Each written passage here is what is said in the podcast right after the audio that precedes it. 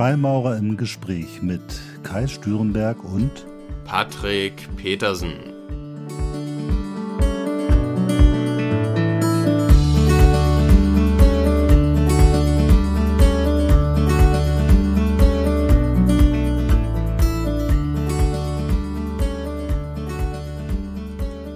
Hallo, herzlich willkommen zu einer neuen Folge von Freimaurer im Gespräch. Hallo Patrick.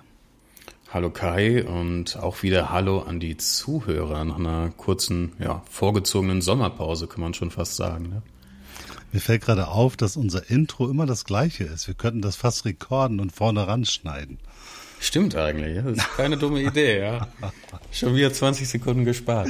Ja, genau. Aber ist ja egal. Aber wir freuen uns ja einerseits, dass wir uns beide wiedersehen. Wir sehen uns ja auch nicht so häufig. Und andererseits natürlich auch, äh, denn wir sehen uns ja. Wir haben ja mit der neuen Riverside-Plattform die Möglichkeit, dass wir uns beim Rekorden über das Internet auch sehen können. Äh, unsere Zuhörer, die sehen wir nicht, aber wir freuen uns natürlich auch jetzt einfach wieder äh, eine neue Folge zu machen. Und äh, ja, was haben wir heute für ein Thema, Patrick? Ja, Thema ist heute, ob die Freimaurerei taugt als Therapie oder zur Persönlichkeitsentwicklung. Und äh, wir haben ja so eine To-Do-Liste, da sammeln wir Themen. Das war eins davon, was drauf stand. Und äh, freue ich mich tatsächlich schon sehr drauf. Was meinst du denn, Kai, ganz, ganz allgemein? Hast du da eine grundsätzliche Haltung zu? Ja, es sind ja zwei verschiedene Begriffe. Einmal das Thema äh, Persönlichkeitsentwicklung oder Persönlichkeitstraining und andererseits das Thema Therapie. Therapie hört sich ja immer so ein wenig pathologisch an. Äh, und Persönlichkeitsentwicklung so ein bisschen nach moderner Selbstoptimierung. Äh, vielleicht müssen wir das auch auseinanderziehen mal ein wenig. Ähm, ich würde mal mit der Therapie anfangen wollen. Ähm, wir sagen immer ähm, Suchenden, die zu uns zu Gästeabenden kommen und die uns von einer Reihe von oder schwerwiegenderen Problemen berichten, insbesondere psychischen, dass die Loge nichts, nicht das Richtige für sie ist. Weil wir glauben, dass das meistens erstmal nicht zu einer Lösung dieser Probleme beiträgt, das Logenleben, und andererseits auch die Gefahr in sich birgt, große Probleme in die Loge hineinzutragen. Äh, wie, geht ihr mit jemandem um, der zu euch kommt und sagt, oh, mir geht's gar nicht gut und ich muss mal gucken, wie ich irgendwie besser klarkomme? Also ähm, bei uns in der Loge bin ich nicht primär in der Position, wo ich mit generell mit den meisten Suchenden zu Beginn schon spreche. Ähm, aber meiner Erfahrung nach gehen wir da sehr ähnlich mit um. Es gibt jetzt nichts offiziell Niedergeschriebenes, wo wir sagen, dass das ein Ausschlusskriterium ist. Ich denke, da wird am Ende immer individuell geschaut. Aber ich persönlich empfinde das als sehr gesunde Herangehensweise. Zum einen, weil wenn wirklich eine Therapie notwendig wäre, sprich es besteht ein akuter psychischer Leidensdruck, muss man sich natürlich auch die Frage stellen, inwieweit das passt zur Definition eines freien Mannes von guten Ruf. Mhm. Denn frei heißt ja nicht unbedingt immer finanzieller Natur vielleicht, ähm, sondern es kann auch sein, dass man ähm, mental mehr oder weniger frei ist in seinen Entscheidungen. Und das ist man ja leider Gottes nicht immer, wenn man aus äh, therapeutischer oder psychologischer Sicht da ähm, belastet ist im Vorfeld. Von daher ähm, finde ich das generell äh, nicht unvernünftig, da so ranzugehen ähm, in Bezug auf Therapie. In Bezug auf äh, Persönlichkeitsentwicklung sehe ich das wiederum ein bisschen anders. Ähm, vielleicht auch vorab wieder den, den Ball zu dir. Wie, wie stehst du zum Thema Persönlichkeitsentwicklung und Freimaurerei?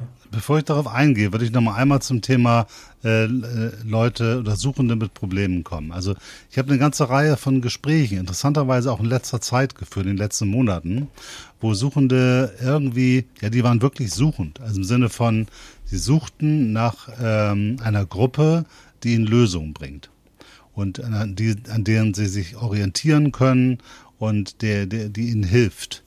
Und da habe ich dann immer gedacht, in dieser Kombination ist es eigentlich genau das oder die Antithese im Grunde genommen zur Freimaurerei, weil die Freimaurerei bietet all das nicht. Sie bietet weder eine ganz klare Leitschnur, sie gibt keine Vorgaben, sie fängt einen nicht komplett auf, sondern sie konfrontiert einen eigentlich mit sich selbst. Und zwingt einen ein Stück weit auch wirklich zur Auseinandersetzung mit sich selbst. Und ich glaube, du hast das eben gut beschrieben mit dem Thema freier Mann von guten Ruf oder auch freie Frau von guten Ruf. Das ist, glaube ich, ganz wichtig, dass man an der Stelle in der Lage ist, sich auch mit sich selbst zu konfrontieren und so viel an Selbstermächtigung schon in sich hat, dass man sagt, ich möchte diesen Weg gehen, mich selbst zu, zu kennenzulernen, mich selbst zu optimieren, mich selbst zu verbessern, aber aus einer Selbstermächtigung heraus und nicht aus einer Situation, ich brauche jemand, der mir sagt, was ich tun soll. So, ich glaube, ja. das ist ganz wichtig.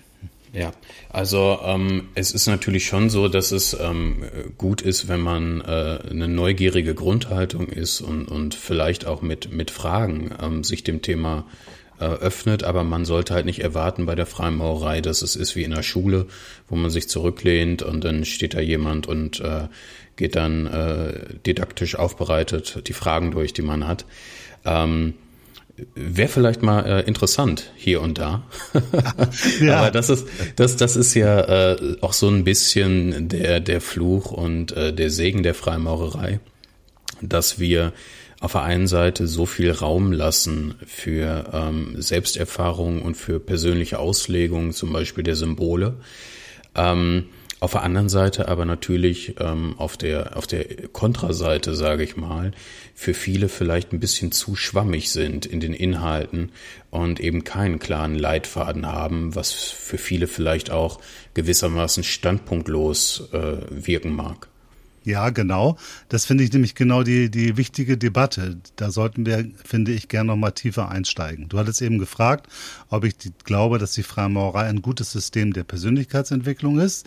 Das möchte ich bejahen, eindeutig, weil ich glaube, zumindest bietet sie das Potenzial für eine Persönlichkeitsentwicklung und zwar über die Instrumente des Rituals auf der einen Seite und der Symbolik. Ist ja etwas schwer voneinander zu trennen, aber ich finde, die Symbolik geht über das Ritual noch hinaus. Äh, auf der anderen Seite und natürlich über das Leben in der Loge, das Agieren in der Loge mit den Brüdern oder Schwestern. Das sind schon Übungsfelder und man bekommt eine Reihe von Anregungen, die einen mit sich selber konfrontieren, mit anderen Menschen konfrontieren, mit Gedankenansätzen konfrontieren und die dann sehr wohl dazu beitragen können, die Persönlichkeit zu entwickeln. Ob, sagen wir mal, das Logenleben jetzt viel stärker die Persönlichkeit formt als die Mitgliedschaft einem Kaninchenzüchterverein, das muss man äh, auch, glaube ich, differenzieren, weil das kann für andere Menschen genauso gut sein im Fußballverein, äh, in einer Partei oder in einer NGO oder in sonst was für einer Gruppe, ähm, wenn man in Gleichgesinnten etwas gemeinsam machen will. Ähm, ich bin Mitglied einer Partei, das ist auch äh, immer wieder ein, eine Projektionsfläche für Selbsterkenntnis, gar keine Frage, weil es da Debatten gibt. Manche sind sinnvoller als andere und es gibt sehr viele Persönlichkeiten, mit denen man konfrontiert wird, meistens auch Menschen mit starkem Sendungsbewusstsein, mit starken Charakteren, äh, aber auch andere mit weniger starken Charakteren und man muss auch dort klarkommen und seine Rolle finden. Ich finde das auch sehr, sehr lehrreich. Also ich glaube, die, die Loge an sich äh, ist erstmal gut, weil sie hat bestimmte Regeln, sie hat bestimmte Umgangsformen, das schult, das ähm, fordert und das begleitet einen auf diesem Weg und es schafft einen Kontext von Menschen um einen herum, die das gleiche Ziel haben. Ich glaube, das ist der, der Kern für mich jedenfalls der Loge äh, und natürlich immer wieder, dass man auch tolle Leute dabei kennenlernt. Ähm, aber der, das Ritual und die Symbolik, das sind für mich, ja, das ist für mich so sowas wie ein Management-Handbuch, äh, das äh, und zwar eben auf eine ganz andere Art und Weise, eben weil es kein Buch ist und da nicht drin steht, mach es mal so und so und dann ist das so, es musst du das so und so verstehen und dann, wenn du das hingekriegt hast, dann hast du Punkt eins, Punkt zwei, Punkt drei, äh, sondern das ist einem ganz individuell die Möglichkeit gibt, diesen Weg der Persönlichkeitsentwicklung zu gehen. Je nachdem, wo man gerade steht, je nachdem, wie stark das Bedürfnis ist und vor allem auch je nachdem, welcher Geschwindigkeit man diesen Weg gehen möchte. Ja, und man hat ja auch, und ähm, gleichwohl jede Loge nur ein Ritual in etwa im Monat hat, steht es einem ja frei, beliebig viele zu besuchen auch aus anderen Logen. Von daher hat man ähm, auch äh, anders als in vielen anderen Vereinen die Möglichkeit, so oft man will, ähm, solchen Ritualen beizuwohnen in verschiedenen Lehrarten. Wir hatten letztens in der Folge ja das Thema, ähm, dass wir da in einer besonderen Situation sind, äh, international gesehen hier in Deutschland und eben auf kurzem Wege verschiedenste Lehrarten besuchen können. Und das ist mit Sicherheit zuträglich. Ich denke, die, die äh, Reibungsfläche, von der du eben gesprochen hast, die gibt es immer und überall, wenn Menschen aufeinandertreffen, zum Beispiel in dem Kaninchenzüchterverein, wahrscheinlich genauso wie bei uns ähm, in der Freimaurerei. Ähm, den Unterschied sehe ich da, und das hattest du eben auch kurz angesprochen, wo dieselbe Zielsetzung dahingehend herrscht, zumindest die, die Absicht zu haben, ähm, an sich selbst zu arbeiten und zu einem besseren Menschen zu werden. Ich denke, ähm, das ist nicht unbedingt immer die, ähm, die Grundhaltung in jedem Verein, allerdings äh, im Allgemeinen, allerdings bei den Freimaurern im Speziellen, ist das, denke ich, schon eine Haltung, die auf die allermeisten Brüder äh, zutrifft oder vielleicht zutreffen sollte auch. Ja, das ist eine wichtige Frage. Ich glaube, da gibt es eben sehr unterschiedliche Ausprägungen. Ähm, ist in der Freimaurerei ist das ja nicht anders als in anderen Umgebungen oder Kontexten auch. Für die einen ist es ein, wir arbeiten an uns selbst, ein Statement. Und für die anderen ist es wirklich tägliche Aufgabe, die tun das in voller Tiefe.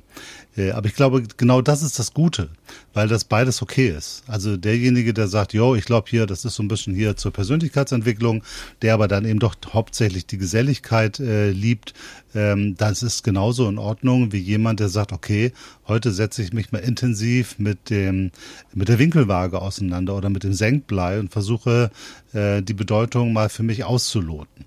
Und ich glaube, man muss, äh, oder es ist, glaube ich, hilfreich, wenn die Logen nicht vergessen, dass sie für diese Brüder und Schwestern, die dieses Interesse haben, auch die Tiefe im Ritual, in der ganzen, in den Instruktionen, in den Gesprächsabenden anbieten. Und das ist, glaube ich, die große Chance, aber auch die Gefahr, die die deutsche Freimaurerei, die anderen kenne ich nicht so gut, zumindest ausgesetzt ist, dass wir das zwar noch so im Hintergrund haben, dass das so möglich ist und dass das manche auch tun, aber dass es im gelebten Logenalltag manchmal einfach doch zurückgefahren wird.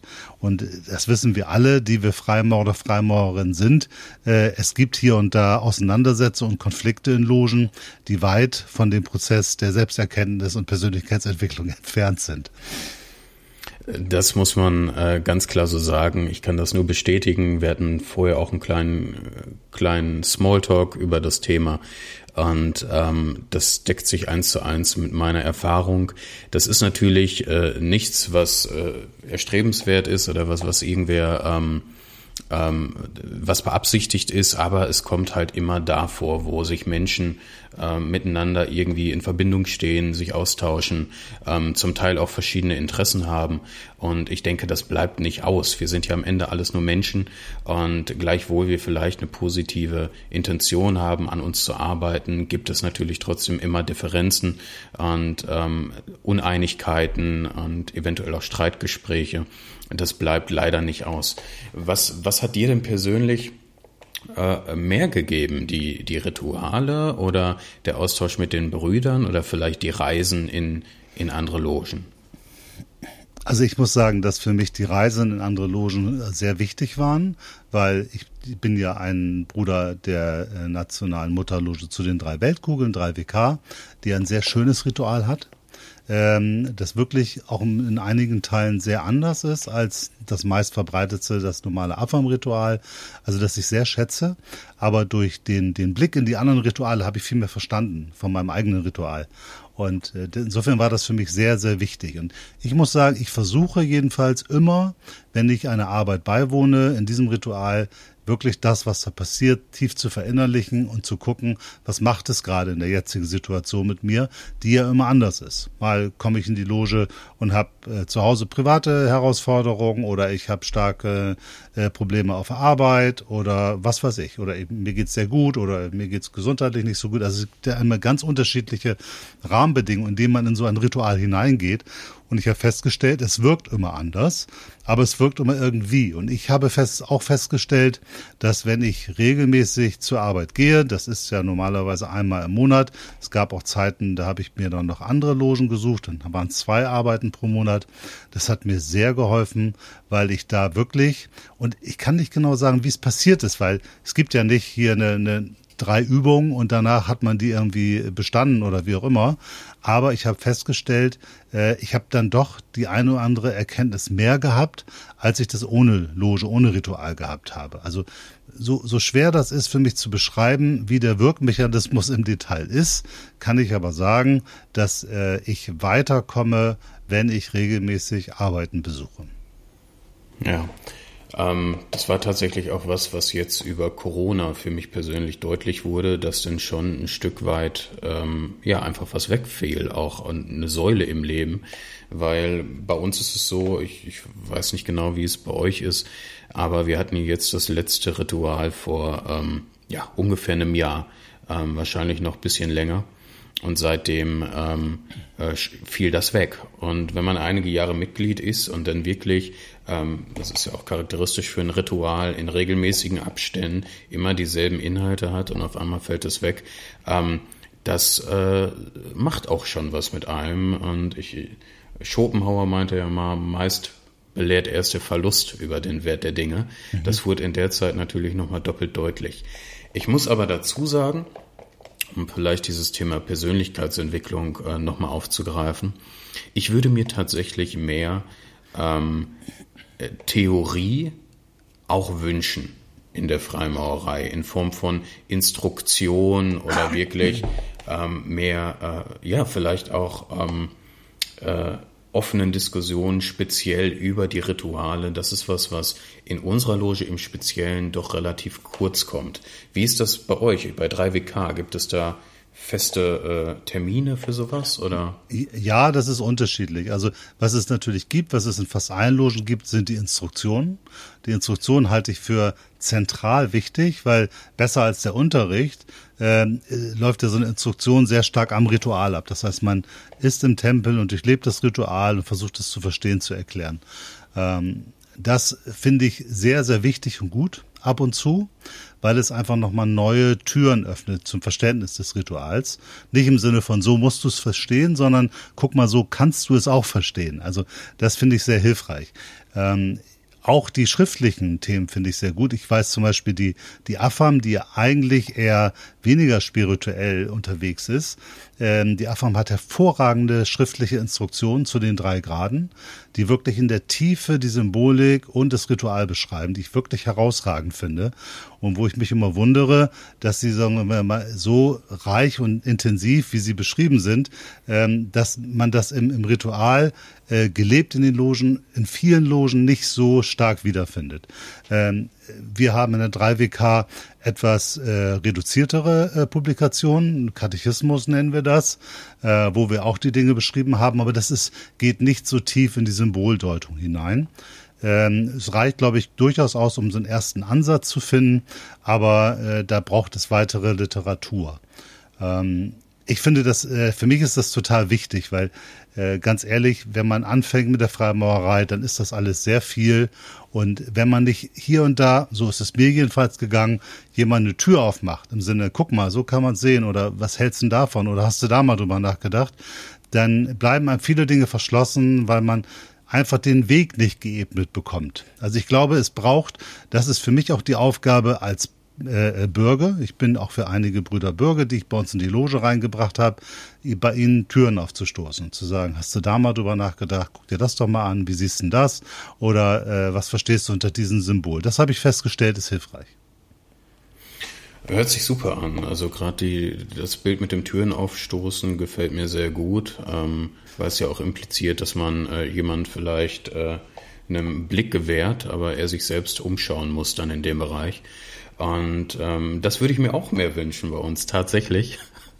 Ich äh, äh, habe jetzt, äh, schauen wir mal, vielleicht hört jemand aus meiner Loge zu, dann bekomme ich bestimmt noch Feedback. Ja, pass bloß auf. Äh, also, da kommen wir zum, zum lustigen Thema, weil ich habe ja vorhin nochmal sehr klar gesagt, dass äh, das Schöne an der Freimaurerei ist, dass sie eben keine klaren Vorgaben gibt und kein Lehrbuch äh, hat oder ist. Äh, dennoch habe ich ja quasi ein begleitendes Buch geschrieben zur Arbeit am rauen Stein, was letztendlich die Entwicklung der Persönlichkeit bedeutet. Das heißt, ich habe ein Übungsbuch geschrieben, was dem ein bisschen widerspricht, was ich vorhin gesagt habe. Ähm, ich habe das getan, weil ich in meiner Loge eben keine Anregung bekommen habe zur eigenen Auseinandersetzung. Also es gab guten Unterricht, gar keine Frage, ich habe da viel gelernt, aber das war alles sehr eher historisch und, und über den Ablauf, wie funktioniert die Tafelloge, warum ist das so, all diese Dinge, aber nicht, äh, wie geht es dir? Wer bist du? Warum bist du so? Warum reagierst du so und nicht anders? Wer triggert dich? Wer macht dir Freude? Welche Aufgabe hast du im Leben? Wozu bist du da? Also all diese klassischen Fragen der Selbsterkenntnis, da gab es an der Stelle eben für mich keinen Input.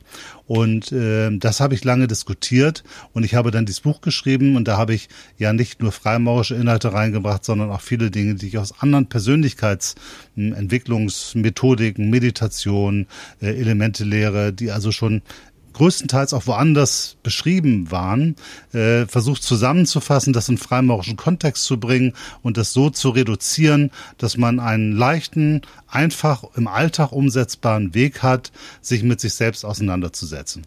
Und da gab es durchaus auch die Kritik, dass man gesagt hat, Mensch, äh, äh, was soll denn das? Also wir, wir sind doch immer da und so. Ich sage ja, äh, aber ihr habt ja mir gar nicht so einen Input gegeben. Und dann hieß es, ja, wir wollten da, wir finden das doch gar nicht gut, Input zu geben. Und, und dann habe ich gesagt, das finde ich akzeptabel und okay. Wenn ihr das nämlich so seht, ist das vollkommen legitim, dass man sagt, pass mal auf, wir geben nicht solche Anregungen, sondern wir haben Ritual und Symbolik und lerne erstmal, guck dir es an, bring dich in die Loge ein und dann entstehen die Dinge von selbst. Ich finde, das ist eine vollkommen legitime Position, äh, die ich allerdings nicht teile. So, ich habe da eine andere Position und ich habe an der Stelle, das Buch ist ja mittlerweile auch fast tausendmal verkauft, also insofern, und es gab viel, viel Input, so dass man da gemerkt hat, es scheint einen gewissen Bedarf zu geben nach Anregung das waren ja auch die Motivation, weil viele Leute mich im Vorfeld angesprochen haben, hast nicht mal eine Idee, wie geht denn das und wie macht man denn das? Und äh, insofern glaube ich, auch wie du sagst, wäre es gut, wenn die Logen ihren Mitgliedern solche Anregungen geben. Und man wird immer die Situation haben, dass nicht alle das wollen und sagen, komm, was soll das jetzt? Ich glaube aber, dass es gerade für neue Mitglieder, für die meisten sehr hilfreich ist, weil ähm, du bist ja auch noch eine Generation vor mir, nee, nach mir. Du bist ja viel jünger als ich. Ähm, und ich habe das aber auch schon mit meinen 56 Jahren, dass ich sehr stark im Alltag getriggert bin von Terminen, von Herausforderungen, von Dingen, von permanenter Reizüberflutung durch soziale Medien, Netflix und was alles um mich herum passiert. Dann habe ich auch noch einen wahnsinnigen Job, der mich wirklich stark fordert. Also ich habe alles andere als Langeweile. Also Ne, ich, ich persönlich brauche gar nicht irgendwie, dass jemand so, Mensch, was, was machst du heute Abend? Ja, weiß ich auch nicht. Ich meine, lass mal ein Bier trinken. Das passiert bei mir selten. Also das Bier trinken mit einem Freund, das wird genauso getimed und terminiert wie andere Dinge. Das mag man kritisieren und ist sicherlich kein optimaler Zustand, aber das ist meine Lebensrealität und wie ich festgestellt habe, auch die Lebensrealität vieler junger Brüder äh, die bei uns in die Loge kommen, die dann vielleicht sogar gerade Kinder bekommen haben oder ein zweites Kind, wo die Partnerin dann sagen, so, pass mal auf hier, äh, sehr schön, zwölf Stunden arbeiten, finde ich super, aber danach dann überall durch die Gegend und ich hänge hier allein mit dem Kind rum, das funktioniert nicht. Also entstehen ganz andere ähm, ja, Auseinandersetzung mit dem, gehe ich heute in die Loge oder bleibe ich zu Hause? Oder gehe ich auf die äh, Abendveranstaltung von meinem Job? Gegebenenfalls bin ich selbstständig, versuche da noch Kunden zu finden. Das heißt, ich muss, bin einer permanenten Abwägung. Und ich glaube, das ist anders, als es früher war. Früher war das äh, in den meisten Fällen ein geregelteres Leben. Man hatte einen klaren Feierabend. Man hatte nicht, lange nicht so viel Ablenkung. Man hatte in den meisten Fällen auch klarere Rollenteilungen mit klaren Zuschreibungen, was der Mann und was die Frau macht. Und ich glaube, das haben wir nicht mehr. Und darum glaube ich, dass wir den Mehrwert bieten müssen. Also das hört sich jetzt sehr funktional an, aber ich glaube, es muss für jemand, der abends zur Loge geht, dann ist das schön, die Leute zu treffen. Äh, aber ich glaube, dass das allein nicht reicht, um einen Tag die Woche von Familie, Job und all diesen anderen Ablenkungen weg zu sein. Ich glaube, man muss dann nach Hause gehen und sagen, heute habe ich einen tollen Vortrag gehört oder heute habe ich ein wirklich gutes Gespräch geführt oder heute habe ich eine tolle Arbeit gehabt oder einfach nur eine hervorragende Anregung oder ich war wirklich in einem Austausch, der mich weitergebracht hat. Also ich halte das für, für aus meiner Sicht ist das zentral für das Überleben der Freimaurerei in dieser wirklich wahnwitzigen Zeit. Und es hat sich durch Corona nochmal total verstärkt, weil das, was wir früher hatten, nämlich das äh, quasi einzige Dogma, was es vielleicht gibt in der Freimaurerei, nämlich einmal die Woche, jeden Abend bist du da, wenn nicht wirklich was ganz Wichtiges dagegen stimmt. Das haben die meisten über Jahre so für sich internalisiert, dass es ganz normal war und es war gar nichts anderes vorstellbar. Jetzt haben wir uns aber ein Jahr nicht gesehen und wir haben festgestellt, geht auch wir haben auch festgestellt, man kann sich auch mal virtuell treffen und irgendwie ist so eine neue Freiheit entstanden, die ich gar nicht wirklich gut finde, äh, weil ich glaube, diese Kontinuität und diese Verpflichtung, diese Selbstverpflichtung und äh, auch dieses Überwinden und zu sagen, ich habe mich committed, ich mache das, das halte ich gerade für die Persönlichkeitsentwicklung für total zentral und wichtig.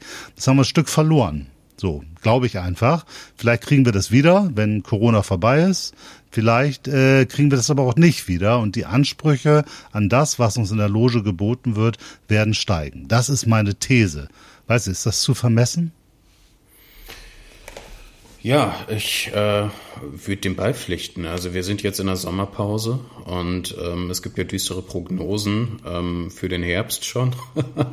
werden ja die äh, Teufel schon an der Wand gemalt äh, muss man schauen, wann es weitergeht. Aber äh, es deckt sich mit meiner Beobachtung, dass sich dann die Frage stellt, ob wir da den Anschluss finden, so wie es vorher war, oder ob es wirklich eine andere Freimaurerei dann werden wird. Und ähm, ich habe mir letztens selbst schon die Frage gestellt, du hast es gesagt, das wird immer mehr digital, es wird immer schnelllebiger alles und ähm, äh, das birgt mit Sicherheit Potenzial für eine eigene Folge noch, wie sich die Zeit generell verändert hat in Bezug auf früher äh, in der Freimaurerei und heute. Denn ich merke das für mich selbst. Ich habe ähm, bin Vollzeit tätig, studiere nebenbei Psychologie, habe ein Gewerbe, habe einen YouTube-Kanal, wir machen den Podcast, ich bin in einer Loge und dann habe ich den Haushalt noch nicht gemacht und die ganzen anderen Sachen, die dazukommen. Und ähm, da fängt, also beobachte ich mich selbst dabei, dann manchmal schon abzuwägen, wenn ich jetzt sehe, im, äh, in der Loge ist irgendwie, es soll jetzt nicht despektierlich klingen, aber ein Vortrag über die Spatzenpopulation auf Helgoland, so, dann äh, ne, merke ich selbst, dass ich überlege, okay, ähm, lohnt sich das auch für meine eigene Entwicklung? Und ich merke, ich bin da manchmal hin und her gerissen. Ähm, wie sortiere ich das ein? Ich habe mich committed hinzugehen und ähm, daran orientiere ich mich. Gleichzeitig merke ich selbst, dass ich dann da manchmal auch zeitlich in eine Bredouille komme. Und ähm, ja, es wird, es, es bleibt spannend, kann man sagen. Was ich ähm, noch sagen wollte bezüglich des Buches, ähm, ich bin da ganz deiner Meinung. Es ist ja immer besser zu haben als zu brauchen. Und es tut ja keinem weh, wenn wir ähm, gerade den neu aufgenommenen Content, Inhalte etc. zur Verfügung stellen, den die Hand reichen und dann sehen wir ja, was zurückkommt. Entweder die schauen sich das an, wenn sie in Anführungsstrichen durstig sind, nach mehr äh, kognitiven Inhalten da, dahingehend, oder sie lehnen es ab. Aber sie haben zumindest die Möglichkeit und das Potenzial, auf weitere Inhalte zuzugreifen, wenn sie das denn möchten. Und ich finde, das ist ein weitaus besserer Ansatz als ähm, äh, ähm, neue Brüder aufzunehmen und dann zu sagen, Mensch, ähm, jetzt finde ich doch erstmal ein, zwei Jahre ein und dann, dann können wir uns nochmal unterhalten. So, was ich darüber hinaus noch sagen wollte, ist ähm, nochmal zum Thema Persönlichkeitsentwicklung. Das ist was, was ich persönlich sehr positiv finde in der Freimaurerei. Ich glaube, dass, ähm, du hast es eingangs gesagt, Persönlichkeitsentwicklung hat auch immer ein bisschen was von Selbstoptimierung oder kann was von Selbstoptimierung haben. Ich glaube, man kann sich ähm, in zwei Richtungen entwickeln. Entweder auf der horizontalen, man kann sein ähm, Wissen erweitern in Bezug auf die Geschichte der Freimaurerei, in Bezug auf die Symboliken der Freimaurerei. Es gibt da etliche Literatur zu. Man kann hunderte von Büchern lesen und hat noch nicht im Ansatz alles verstanden. Oder man kann sich vertikal entwickeln, in eine Tiefe. Ähm, sprich äh, Introspektion betreiben, die Innenschau zu betreiben, zu schauen, okay, was macht mich vielleicht wütend, was macht mich traurig und so weiter. Und beides deckt die Freimaurerei ab sowohl ähm, im Ritual als aber auch im Austausch mit den Brüdern. Und das ist vielleicht sogar das, was für mich ähm, am bereicherndsten noch ist, dass für jeden tatsächlich dann was dabei ist am Ende des Tages. Der historische Aspekt der Freimaurer ist ja hochgradig spannend. Also wenn man sich das anguckt, was da über die Jahrhunderte passiert ist und wie sich das entwickelt hat, dann äh, wundert man sich ja, wie viel da auch drüber geschrieben worden ist, über eine doch auch in den damaligen Zeiten relativ kleine Gruppe. Ja, also ich meine, heute sind wir wirklich mit 15.000 Mitgliedern in Deutschland eine sehr, sehr kleine Gruppe und auch vielleicht sogar eine marginale Gruppe. Äh, aber auch im, im äh, 17., 18. und 19. Jahrhundert waren es natürlich deutlich mehr, aber immer noch wenige. Und dennoch gibt es Bücherregale voll mit Analysen. Die sind aber aus meiner Sicht sehr, sehr äh, detailliert und äh, aus ich bin da nicht so sicher. Also ich habe, als ich angefangen mit der Freimaurerei, mir angeguckt, was gibt's denn da für Bücher. Und da habe ich mir erstmal so ein paar dicke Schinken besorgt und bin erstmal in die ganzen Forschungslogen reingegangen, Frederik und Quator äh, Coronati und dann war ich auch noch im, in der Scottish Rights Research Society, also der amerikanischen äh, Forschungsloge. Und da kriegt man dann immer so Bücher geschickt, weil man ja einen Haufen Geld bezahlt hat. Ähm, und dann habe ich gedacht, what the fuck? Unglaublich. 500 Seiten, äh, detailliert, wie äh, Freiherr von so wie viel im 18. Jahrhundert in irgendwelchen Ritualen und Konventen und hier das und dann hat jener und solches und hin und her. Und da habe ich mir manchmal die Frage gestellt, okay, das mag interessant sein, aber äh, ist das in der Tiefe interessant? Weil was bringt es mir? Außer einem rein nerdigen Interesse, wie Dinge passiert sind. Ähm, ich glaube aber, und meine, auch wieder eine These, eine Behauptung, da kannst du mir voll widersprechen, dass diese Tiefe nur einen sehr kleinen Teil der Freimaurer und Freimaurerinnen anspricht. Zumindest habe ich wenige getroffen, die äh, da in der Tiefe wirklich bewandert waren. Wir haben bei uns in der, in der Loge einen Bruder, der wirklich auch ein ganzes Haus voller Bücher hat und die auch alle gelesen und größtenteils verstanden hat und der ein geradezu enzyklopädisches Wissen hat, ganz toll. Ähm, und ich habe auch immer wieder interessante Aspekte in diesen Büchern gefunden, aber sich 500 Seiten durchzublättern, bis man ein paar Aspekte gefunden hat, das finde ich irgendwie sehr, sehr mühselig. Und ich habe dann in der englischen Literatur einiges gefunden, wo sehr genau mal beschrieben worden ist, wie die Symbolik eigentlich zusammenhängt. Angefangen bei, wie ist die Loge aufgebaut? Warum ist der Schurz eckig mit dem Dreieck? Drin, ja. Das war mir auch gar nicht so klar. Das ist nämlich genau auch die vier Ecken, die vier Elemente sind und das Dreieck im Grunde genommen auch mit der Schöpfung zu tun hat. Und wenn man es hochklappt und runterklappt, dann geht sozusagen etwas äh, in die Welt hinein oder etwas in die Welt raus. Und da kann man sich ganz viel zu, zu ausdenken. Und das fand ich sehr großartig, wobei das auch alles sehr anspruchsvoll zu lesen war. Dann natürlich alles in Englisch, teilweise auch in älterem Englisch. Ich habe aber gesehen, das Wissen war alles vorhanden. So. Äh, aber in der heutigen Forschung erlebe ich größtenteils historische Aspekte. Ähm, und dazu natürlich immer über, über Artikel, äh, wie die Freimaurerei der Zukunft aussehen sollte. Äh, ich erlebe aber ganz wenig über die Arbeit an uns selbst, die Arbeit am rauen Stein, über die Methodik der Arbeit mit Symboliken. Wie mache ich denn das? Ja, es gibt bei uns ja keine Meditationskurse wie in anderen Gruppierungen, wie bei den Rosenkreuzern oder so. Ne? Da geht man, hat man auch einen Schurz und da hat man auch Symboliken und da hat man auch einen Tempel und ein Ritual. Aber dort geht man ganz anders damit um. Ne? Da hat man wirklich und sagt, guck dir das mal an, jetzt lernen wir und üben wir mal zu visualisieren, zu meditieren und all diese Dinge zu machen. Das ist sehr stark auf, äh, ich übe Dinge und durch das Üben und das regelmäßige Auseinandersetzen mit Themen entwickle ich bestimmte Fähigkeiten in meiner Psyche, die mich an der Stelle weiterbringen. Das machen wir nicht. Und das finde ich tatsächlich ähm, schade. Wenn ich so meine Bücherwand angucke, ist mittlerweile auch eine, eine Wand mit freimaurerischer Literatur, dann muss ich sagen, dass ich maximal ein Viertel davon für äh, relevant halte. Und was einen wirklich mit neuen Dingen konfrontiert und dann wirklich was sagt. Und meine Theorie wäre oder meine Bitte an die Freimaurer und Freimaurerinnen, die sich damit auseinandersetzen, schreibt kürzere Bücher.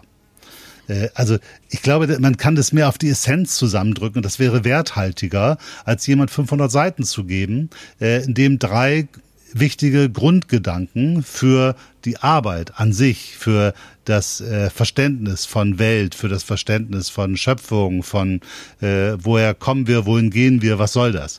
Ähm, wenn da so wenig drin ist, dann ist das zu viel, zu anstrengend, weil es zu sehr ablenkt von den eigentlichen Dingen. Vielleicht noch eine kurze Zwischenfrage, sowohl für die Zuhörer als auch im persönlichen Interesse. Ähm, wenn du so rüberguckst auf die Bücherwand und die Bücher sortieren solltest nach dem praktischen Mehrwert, den du daraus gezogen hast, ähm, welche Bücher kommen dir da als erstes in den Sinn? Hast du da so ähm, zwei, drei also, Empfehlungen? Ja, es gibt so, so, so Bücher von äh, äh, Leuten, die etwas eher in die esoterische Richtung nein, also Emil Stehner, ganz klar, macht sehr, sehr praktische Dinge.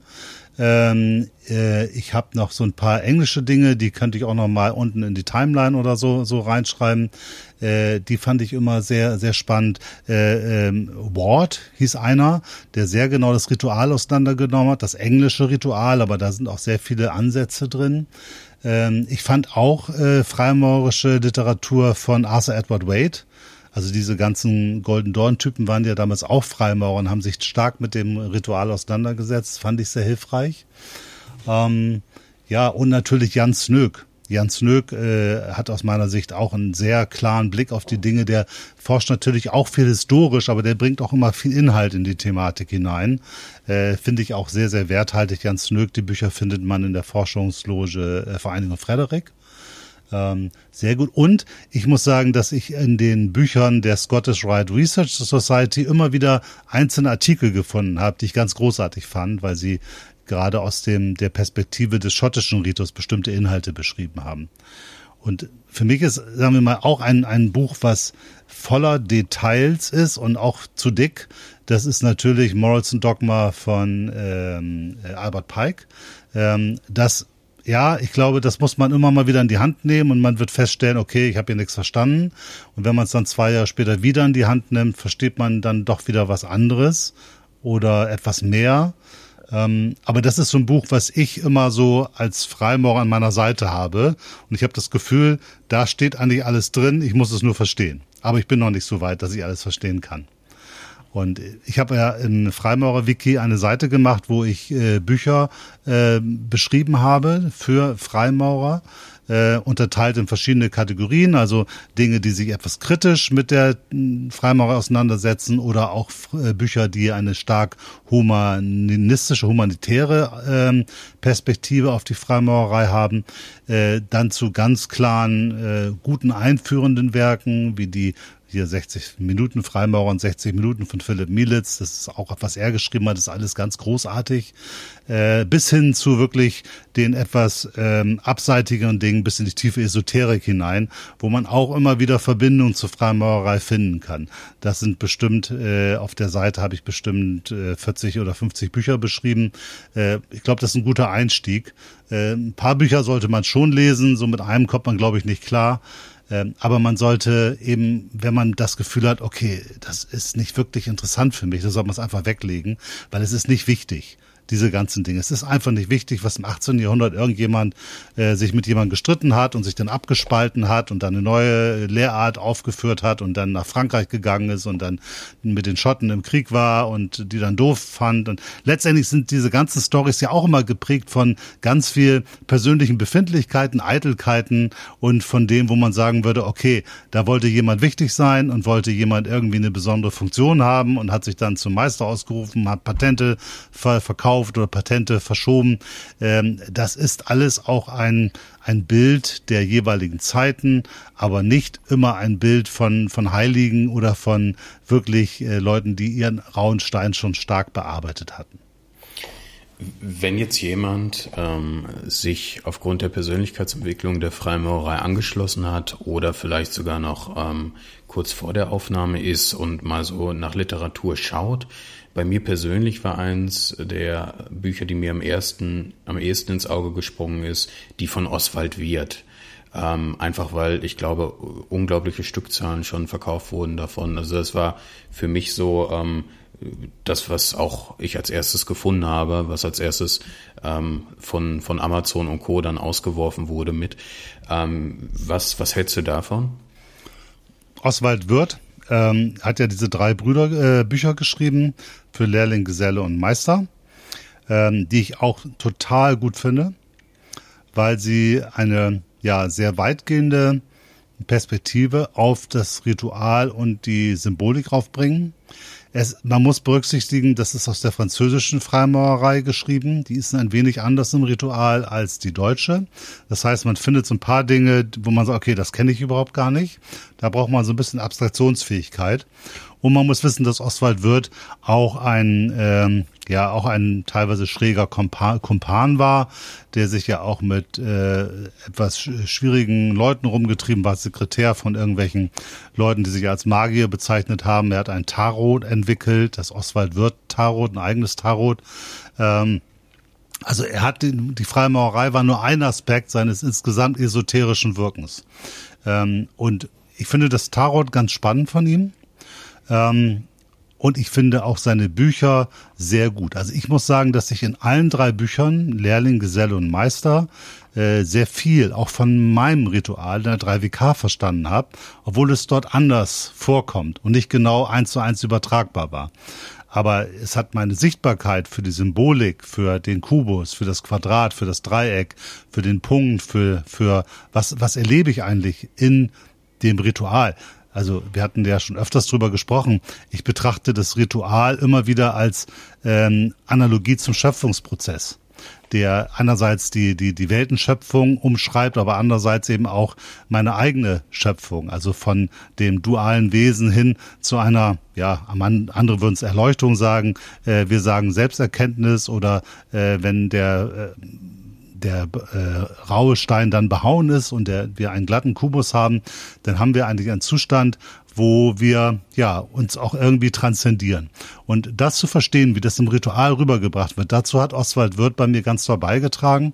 Und auch wenn es sicherlich für den einen oder anderen Bruder oder die Schwester anspruchsvoll ist, gehören diese drei Bücher für mich zur Standardliteratur. Die sollte man auf jeden Fall haben. Äh, vielleicht, wo du eben fragtest, was ich empfehlen würde. Ähm, ich persönlich fand die Bücher von Hans Fischer sehr gut. Hans Fischer hat auch äh, sehr gute Bücher einerseits zum Thema Alchemie und Freimaurerei, also die alchemistischen Aspekte in der Freimaurerei, aber er hat auch ganz einfache Lehrling-Geselle Meisterbücher geschrieben, wo er ganz gut erklärt, wie die Schritte sind, ähm, warum die Schritte so sind, was wir alles so tun. Also die halte ich auch für zentral für neue Brüder in ihrem jeweiligen Grad und die versuche ich auch immer an meine Bürgen dann zu verschenken, weil die fand ich auch sehr, sehr hilfreich. Hans Fischer ist aus Österreich, also das ist auch nochmal ein bisschen anders so Ritual, auch nicht eins zu eins zu übersetzen, aber die Sichtweisen, auch die Bezüge zu bestimmten Symbolik, wie die Loge aufgebaut ist, selbst gewisse Bezüge dann auch zum kabbalistischen Lebensbaum in unserem Ritual und in der Symbolik, die hat er auf sehr einfache Art und Weise auf wenigen Seiten mit vielen Bildern. Du siehst, ich bin ein Freund von wenigen Seiten ja. mit vielen Bildern und einfacher Sprache. Hat er wunderbar auf die Reihe bekommen und die finde ich auch genauso wie die Oswald Wirth Bücher sollte man haben. Und dann hat man eigentlich schon eine gute Grundbasis ähm, der Auseinandersetzungsmöglichkeiten. Und dann kann man rechts und links weiter gucken, was einen interessiert. Aber die würde ich als Basics beschreiben. Ja, schon wieder was gelernt. Hans Fischer äh, hat mir tatsächlich, ist mir komplett neu, ähm, ist an mir vorbeigegangen bisher. Ist das in Österreich, ist das auch 3WK dann? Oder? Nee. Nee, nee, genau. Da, das, äh, die gibt's da nicht. Das ist äh, dann auch wieder ganz anders. Aber wir sind so viele Dinge, die sind, findet man auch im Afam-Ritual wieder. Er beschreibt einfach die Dinge, warum man sie tut und wie das so geht, bis zur Tafelloge. Einiges ist wirklich sehr schlicht, einiges ist komplex, aber es ist eben, man kann das mal eben schnell weglesen, weil das so Selbstsatz hat große Buchstaben. Also äh, insofern ist es wirklich äh, leicht zu konsumieren und das liebe ich so, weil da haben die äh, die meisten Autoren ähm, nicht so den Hang zu, die Dinge zu vereinfachen und klar und deutlich zu schreiben. Ich habe den Eindruck, manche verlieren sich auch gerne in der der eigenen äh, Betrachtung von, von Details oder manche auch haben natürlich und auch zu Recht den Anspruch einer Wissenschaftlichkeit. Dann wird es natürlich immer schnell komplex, wenn man dann Quellen zitiert. Aber ich glaube, für den freimaurischen Prozess der Arbeit am rauen Stein, des, der Selbsterkenntnis, ist das nicht so, nicht so zwingend. Ja, ich, ich habe letztens erst ein Zitat gelesen, ich glaube von, von irgendeinem Wissenschaftstheoretiker, ich weiß nicht, ob es Popper war, aber das hieß auch sinngemäß, wenn du eine Sache nicht mit einfachen Worten erklären kannst, dann lass es sein. Ja, das glaube ich auch. Ja, denke ich auch. Und das ist ja auch ein Indikator dafür, dass man eine Sache inhaltlich wirklich durchdrungen hat, wenn man in der Lage ist, das kurz und prägnant zu formulieren. Ähm, andere Sache, die mir gerade im Kopf kommt, weil es gerade thematisch passt, von dem Bruder Goethe seinerzeit. Ähm, ich habe gehört, er soll mal einen Brief geschrieben haben, ich weiß nicht, ähm, an, an, an einen Freund habe ich gelesen. Ich weiß auch nicht, ob es ein Mythos ist, aber ich fand, es hat sich mir ins Gedächtnis eingebrannt. Und der Beginn des Briefes soll gewesen sein, ähm, lieber Freund, leider hatte ich nicht viel Zeit, deshalb ist dieser Brief sehr lang geworden. Und ähm, da muss ich dann in dem Kontext auch öfter mal dran denken. Ja. ja. Genau, das ist genau der Punkt, weil äh, da gibt's ja nun genug Allgemeinplätze, in der Kürze liegt die Würze, wie auch immer.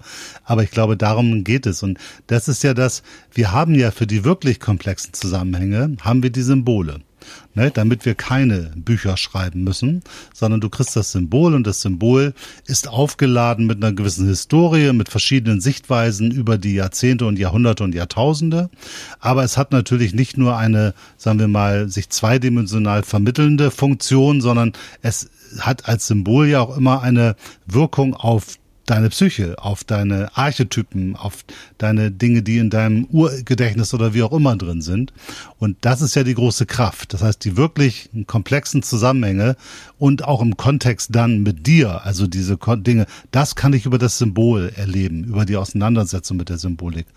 Aber wir hatten vorhin darüber gesprochen, es ist gut, Anregungen zu bekommen. Und dann sind die Bücher sicherlich gut und damit man sich nicht bei dieser gesamten Situation, wo die meisten von uns ja doch wenig Zeit haben. Äh, wer Spaß dran hat, ist gut. Also, ich meine, wenn ich Rentner wäre und äh, wüsste nicht, wohin mit meiner Zeit, würde ich auch nur solche Bücher lesen. Aber für alle anderen ist es, glaube ich, besser, sich Dinge zu suchen, wo die Essenz drin ist ich war immer schon Freund davon. Ich habe auch in der Schule, wenn es um Macbeth ging, dann habe ich mir die Kurzfassung geholt und äh, bin auch mit der Interpretation und der Kurzfassung ganz gut durchs Abitur gerutscht. Also, ähm, weil ich immer denke, ich kann ja nicht alle Bücher lesen. No way. Also möchte ich gerne die wichtigsten lesen und am besten die Essenz dieser Dinge am schnellsten begreifen. Weil was man nicht passieren darf, und unser heutiges Thema heißt ja Persönlichkeitsentwicklung und, und so, man kann sich durch das Lesen von Büchern wunderbar von der Persönlichkeitsentwicklung ablenken. Ne? Dann renne ich nämlich von, von Logenabend zu Logenabend und äh, von Amt zu Amt und lese tausend Bücher und habe überhaupt keine Zeit darauf verschwendet, mich mit mir auseinanderzusetzen. Und wenn wir über Persönlichkeitstraining reden, als die Freimaurer ist, dann kann das nur funktionieren, wenn ich mir die Zeit nehme, mich mit mir auseinanderzusetzen. Nur das ist die Essenz. Und da muss man, glaube ich, ganz stark aufpassen, dass man diesen Freiraum für sich behält, um nachzudenken, Dinge wirken zu lassen, zu kontemplieren und wirklich, ja, zu sich zu finden. Dann kann man sagen, das älteste Persönlichkeitstraining der Welt kann funktionieren.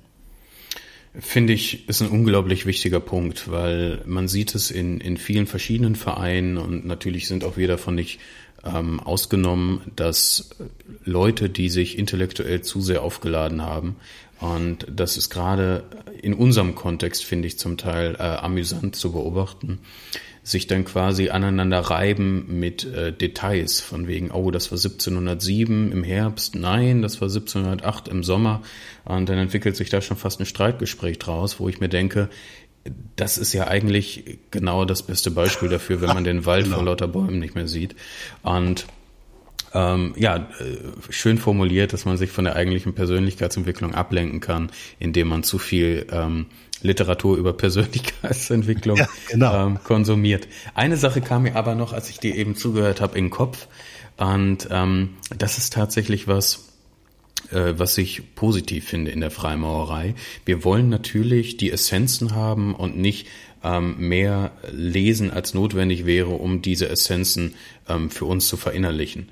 Und das ist ja auch irgendwie ein Abbild der Zeit. Du hast es angesprochen, unsere schnelllebige Zeit. Wir wollen die, die Häppchen mehr oder weniger haben und äh, alles mundgerecht serviert im Idealfall. Was ich aber in dem Kontext an der Freimaurerei sehr schätze, ist, ähm, ich selbst komme ja aus dem Coaching-Bereich und da wird das natürlich genutzt. Da gibt es Wochenendseminare und, und ähm, Tagesseminare und äh, viele Coaches haben ein Marketing, wo es sinngemäß heißt, hier ähm, komm aus dem Wochenende äh, komplett ausgewechselt raus und dann hast du quasi die halbe Miete. Und das ist halt mehr als nur die halbe Wahrheit. Und was wir in der Freimaurerei ähm, darstellen können, was im Coaching-Bereich nicht dargestellt werden kann und auch in der ähm, Psychotherapie nicht, ohne dass ich das direkt vergleichen möchte, ist, es ist ein Lebensbündnis. Ich bin jetzt seit, seit sechs, sieben Jahren mit denselben Brüdern wöchentlich in einem Raum. Man lernt sich immer besser kennen. Das ist wie in einer Partnerschaft. Manchmal sieht man nach ein, zwei Jahren Seiten an einer Person, die man vorher nicht für möglich gehalten hätte. Und das kann keine Therapie darstellen und vor allem kein Coaching, wo man ähm, für eine Stunde 100 Euro bezahlt und dann ein Wochenende ist oder vielleicht sogar sechs Monate in der Tiefe. Das ist noch ein Aspekt, ähm, der mir gerade bewusst geworden ist, der für mich unglaublich wichtig ist, weil ähm, gerade in dem Moment, wo man sich immer besser kennenlernt, ähm, keiner kann über Jahre hinweg eine Maske komplett aufrechterhalten, die er vielleicht zu Beginn noch hat. Und ähm, das birgt natürlich auch das Potenzial für viel genaueres und tieferes und ähm, hilfreicheres Feedback von den Brüdern, als wir vielleicht im, äh, in anderen Kontexten bekommen können. Ja, das äh, sehe ich ganz genauso. Dieses Lebensbündnis, du hast es Lebensbündnis genannt, äh, ist, glaube ich, ein ganz wichtiger Aspekt und ist auch Teil einer Entscheidung und somit auch eines ja, Neudeutsch Commitments. Das macht was mit einem. Das ist ähnlich wie wenn man heiratet, dann macht es auch etwas mit der Beziehung. Und so ist das hier auch. Man entscheidet sich für ein Leben lang in dieser Gruppe zu agieren. Ähm, und das finde ich auch wesentlich und wichtig. Und ähm, dann ist es auch Teil dieses Persönlichkeitstrainings.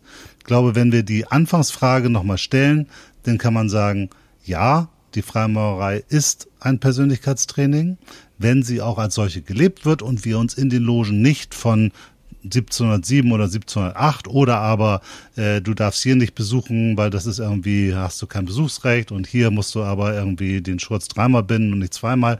Also wenn wir uns nicht in Details verlieren, sondern an die Essenz, nämlich die Arbeit am rauen Stein, um die es eigentlich geht, wenn wir uns darauf konzentrieren, dann kann die Freimaurerei wunderbar funktionieren und sie ist aber definitiv keine Therapie oder Therapieansatz. Das funktioniert überhaupt nicht. Äh, ich glaube, das kann sogar kontraproduktiv sein, wenn man vollkommen ungeordnet äh, psychisch in so einen Prozess hineingeht. Dann kann man einfach nur sagen, dann klärt das erstmal. Die Freimaurerei nennt das freie Männer von gutem Ruf und dieses freie Mann ist wirklich zentral und frei heißt nicht nur finanziell so, dass er von niemand abhängig ist, sondern das heißt vor allen Dingen, dass man geistig äh, mit sich einigermaßen im Reinen ist und eigenständig und in der Selbstermächtigung agieren kann. Das ist, glaube ich, wirklich zentral. Und somit ist die Frage vom Anfang beantwortet. Jedenfalls von uns. So sieht's aus. Ich habe dem auch nichts mehr hinzuzufügen. Das wäre jetzt nur noch eine Wiederholung von dem von dir Gesagten. Von daher ähm, freuen wir uns natürlich wieder auf euer Feedback. Ähm, ich freue mich jedes Mal. Ich bekomme viele oder wir beide bekommen ja unabhängig voneinander viele Nachrichten ähm, über E-Mail, über ähm, Facebook, bei mir zum Teil über äh, Instagram auch. Und ähm, Kai und ich tauschen uns natürlich aus, schicken das zum Teil hin und äh, hin und her. Und ich freue mich jedes Mal sehr. Ich denke, da spreche ich auch für uns beide von ähm, euch zu lesen. Also Haltet euch da nicht zurück, wenn ihr Fragen habt, Ideen habt, Kritiken habt oder ähnliches. Immer gerne her damit.